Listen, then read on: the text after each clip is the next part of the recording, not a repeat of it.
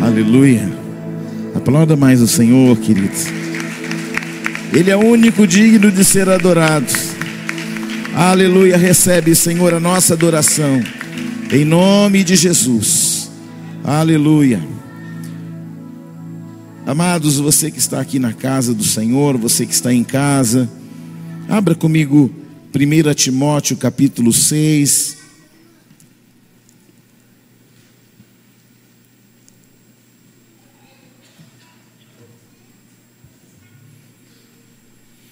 Primeira Timóteo capítulo 6.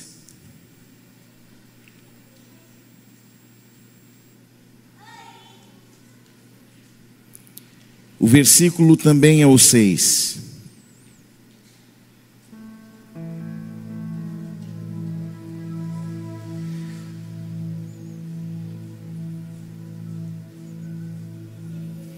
Quem encontrou, diga glória a Deus.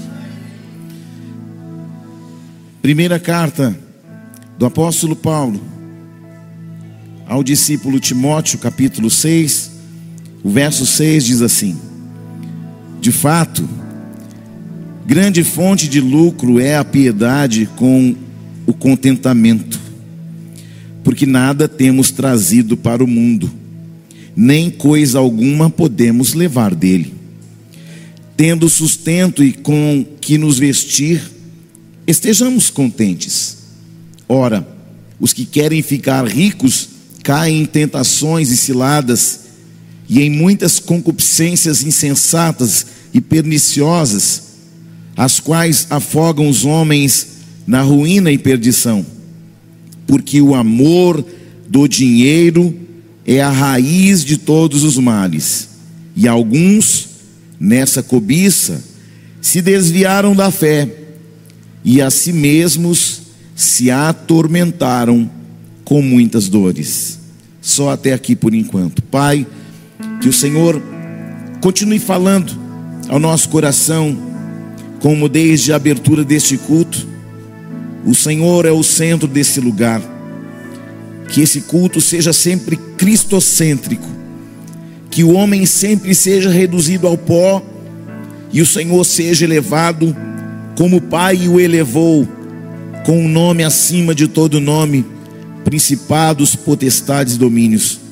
Que essa palavra ela possa produzir em nós o eterno peso da tua glória. Em nome de Jesus. Amém. Assentai-vos, meus irmãos.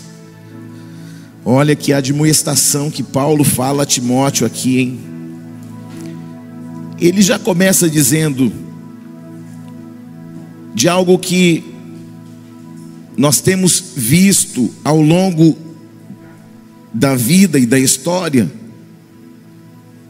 As pessoas elas estão sempre descontentes.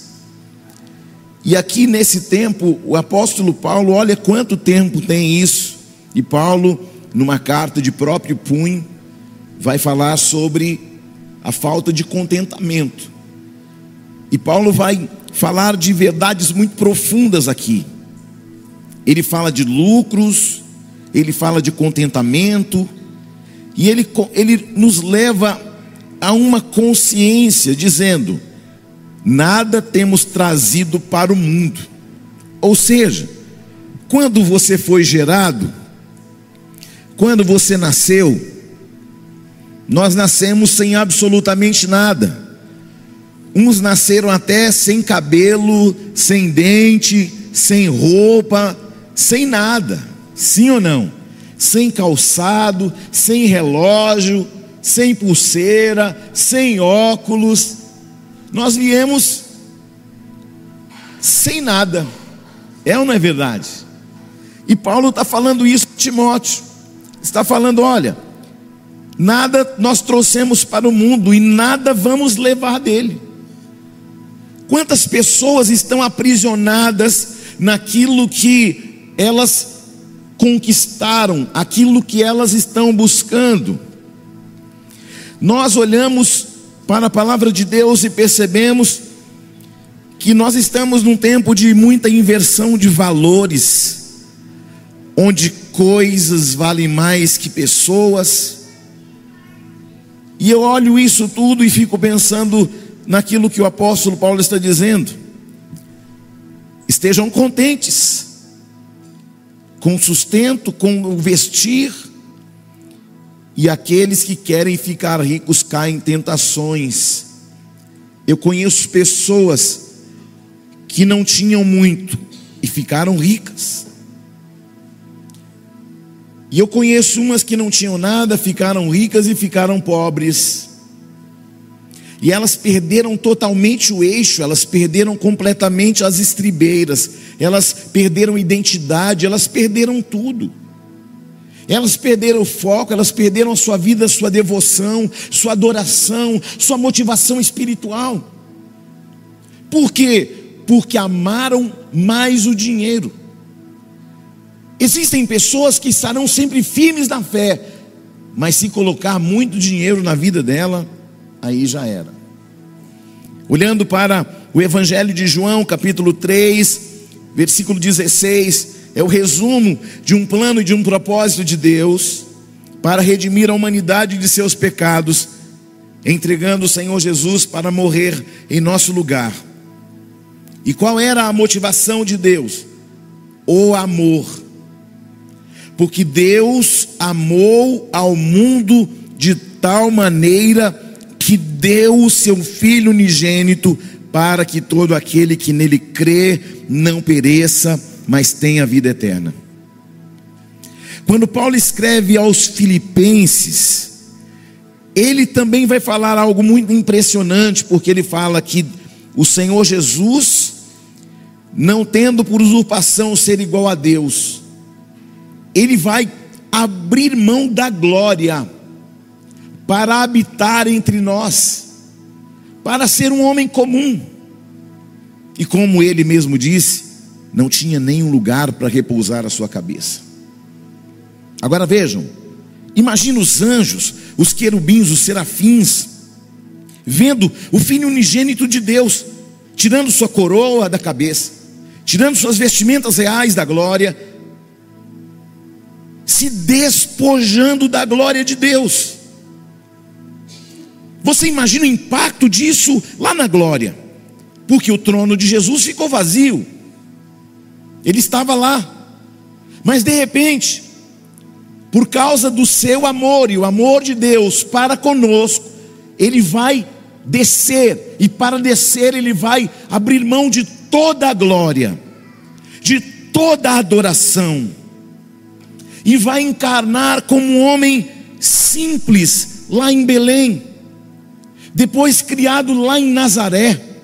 Alguém vai dizer: pode sair alguma coisa boa de Nazaré? Mas ele não veio aqui para ostentar, ele não veio aqui para demonstrar que ele podia, até porque o seu nascimento, ele nasce numa manjedoura. Não havia um lugar para ele nem quando era pequeno. Olhando Jesus abrindo mão de sua posição celestial para descer na terra, para viver uma vida comum, 30 anos vivendo uma vida absolutamente comum. Porque o grande objetivo de Jesus era morrer na cruz, se entregar na cruz, ser o sacrifício de Deus, ser o cordeiro de Deus que tira o pecado do mundo. Imagina o impacto disso no céu. Imagina os anjos olhando o Rei da Glória, se despojando de sua posição, de sua glória, para ser um sacrifício, para ser um cordeiro, para ser uma oferta em favor de homens como nós, que não merecemos nada. E na escala de valores, porque Deus deu o seu filho para morrer em nosso lugar por amor.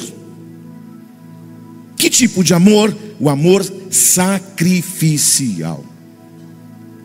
Aos discípulos, em João 15, 13, Jesus vai dizer: Ninguém tem maior amor do que este de dar a sua vida em favor de seus amigos.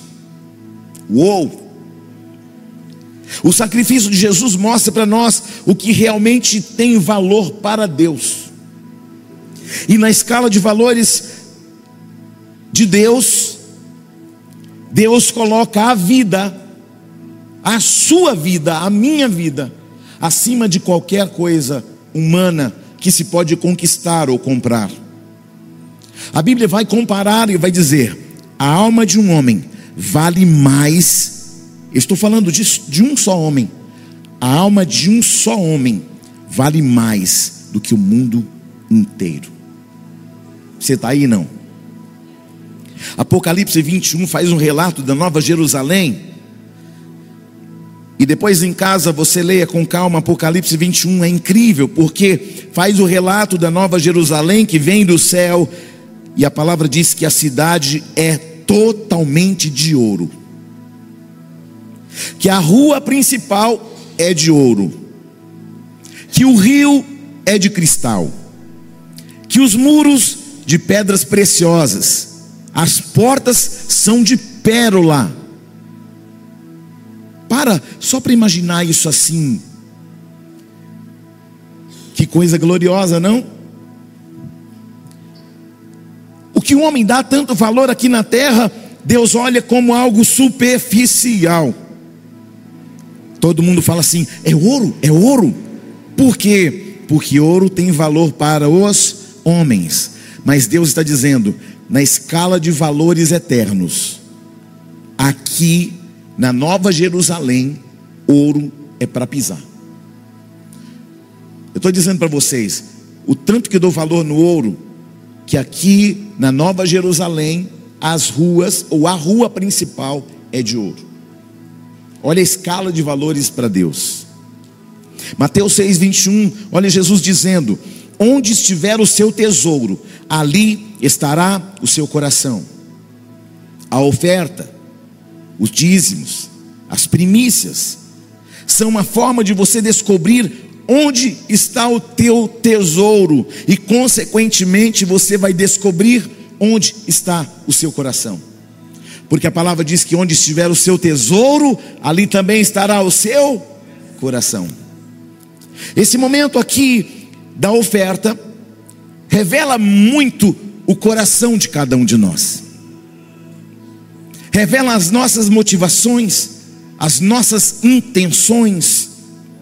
Deus nunca teve dificuldade de abençoar ou até enriquecer homens. Jacó não tinha nada e Deus o enriqueceu. Abraão, Deus o enriqueceu. Jacó, Deus o enriqueceu. José, Deus o enriqueceu. Mas olha só, na escala de valores, olha o coração de Abraão, olha o coração de Isaac, olha o coração de José. Esses homens não estavam nem aí com riquezas, a riqueza foi uma consequência de, obedi de obediência e de valorizar princípios e valores espirituais. O problema do dinheiro é quando ele deixa de servir o homem para escravizá-lo. O problema do dinheiro é quando você passa a amá-lo, porque você vai dar a vida inevitavelmente por aquilo que você ama. Muitos homens que um dia tiveram dinheiro e perderam, ficaram desorientados, perderam motivação espiritual e perderam, inclusive, a sua identidade. Eu conheço homens que perderam dinheiro e já não servem mais a Deus com a mesma com a mesma firmeza, com a mesma fé, com o mesmo amor. 1 Timóteo 6, onde nós lemos: o amor ao dinheiro é a raiz de todos os males. E algumas pessoas, por cobiçarem o dinheiro, olha só o que, que o apóstolo Paulo está dizendo: desviaram-se da fé e se atormentaram com muitos sofrimentos. Olha para a mulher de Jó. Enquanto eles estavam ricos, ela estava feliz, é ou não é? Mas quando perderam tudo, ela disse o que? Amaldiçoa o teu Deus e morre. Quando estava tudo bem, era o nosso Deus. Quando perdeu tudo, é o teu Deus. Você está entendendo isso, sim ou não? Quando o dinheiro passa a ser a prioridade máxima, ele vai te atormentar e te afligir. O dinheiro na vida de algumas pessoas vira um atalho para a perdição. O dia que conquistas valerem mais, o dia que a conquista, o dinheiro, o recurso for a tua prioridade, isso significa que você já se tornou escravo de suas próprias conquistas. Se a escala de valores de Deus é diferente dos nossos, então nós precisamos com urgência reavaliar os nossos verdadeiros valores e motivações. Porque onde estiver o seu tesouro, ali também estará o teu coração. Quem está aí? Nós precisamos entender que Deus, antes de trabalhar nas coisas externas, Ele trabalha dentro do coração de cada um de nós. Antes de Deus olhar o que você vai entregar, Ele sonda o seu coração e esquadrinha a sua mente. Aleluia. Então, na escala de valores, quando você vê Noé construindo a arca, a arca era importante, sim ou não? Mas por que, que a arca era importante? Porque ela seria um instrumento de proteção e salvação para uma geração. Mas na verdade, enquanto Noé estava construindo a arca, Deus estava construindo valores dentro dele. Demorou muito tempo, muitos anos, para a arca ser construída. Mas mais importante do que aquilo que você constrói pelo lado de fora, é aquilo que você permite Deus trabalhar pelo lado de dentro de você. Aleluia. Quando Deus olhou a oferta de Caim de Abel, antes de olhar o que eles entregaram, Deus olhou a intenção do coração deles. A pergunta que eu faço para você nessa noite é: qual é a motivação do seu coração? Qual é a sua intenção ao entregar o envelope, ao fazer um pix, ao fazer uma transferência para a casa do Senhor? Qual é a intenção? Qual a motivação do teu coração? Escute, nós temos lutado para pagar as dívidas da igreja em dias, para manter os aluguéis em dia, a conta de luz em dia, para manter o, o nosso terreno em dia, e tudo isso é dispendioso. Mas você nunca pode ofertar pensando assim, tadinha da igreja. A palavra diz que nós nunca devemos entregar por necessidade, mas por amor. Amém? A igreja não é tadinha, sabe por quê? Porque ela tem um noivo que é poderoso para fazer mais do que pensamos ou imaginamos. Escute, nós já vivemos experiências muito grandes aqui nessa casa. De muitas vezes estar preocupado com os dízimos, com oferta, com o pagamento de aluguéis, e ímpios pararem na frente da igreja e falarem assim: trouxemos um donativo para essa igreja. Não sabiam nem que era uma oferta. Por quê? Porque Deus é um especialista em fazer com que lugares estejam apropriados para tratar pessoas. Nós só estamos aqui porque algum dia, ou durante meses e anos, Homens leais, mulheres leais, entregaram seus dízimos e suas ofertas e mantiveram esta casa aberta. E nós já estamos indo para 14 anos. Você pode perguntar para a tesouraria. Nós nunca ficamos devendo nada para ninguém nestes 14 anos de igreja. Você pode pesquisar, olha, pega o CNPJ da igreja e pesquisa se ela tem uma dívida. Sabe por quê? Porque também as pessoas envolvidas neste processo são pessoas íntegras, retas e tementes. Aleluia! E quando Deus encontra pessoas íntegras aí e aqui, Ele faz com que o impossível aconteça aqui e aí na sua vida. Amém? Esse tempo vai ser um tempo de muito provisionamento na tua vida. O que estava fechado vai se abrir. Aquilo que estava impossível vai acontecer. E Deus falou hoje ao meu coração que existe alguém, não sei se está aqui ou se está em casa, e Deus me disse: existe alguém que tem um recurso guardado, e esse recurso, ela falou assim: se o apóstolo falar, hoje eu vou entregar esse recurso na casa do Senhor, para o pagamento de parte das parcelas do nosso terreno. Aleluia, você está aí? Não. E eu quero dizer para você, que se você sustentar o reino, o reino vai sustentar tudo aquilo que você jamais vai poder sustentar. Amém? Esta semente, ela cai nesse território e ela produz abundantemente aqui e sobre a sua vida, aqui e sobre a sua casa, aqui e sobre o seu trabalho, aqui e sobre o teu empreendimento, aqui e em territórios que ainda nem chegaram na tua vida. Amém?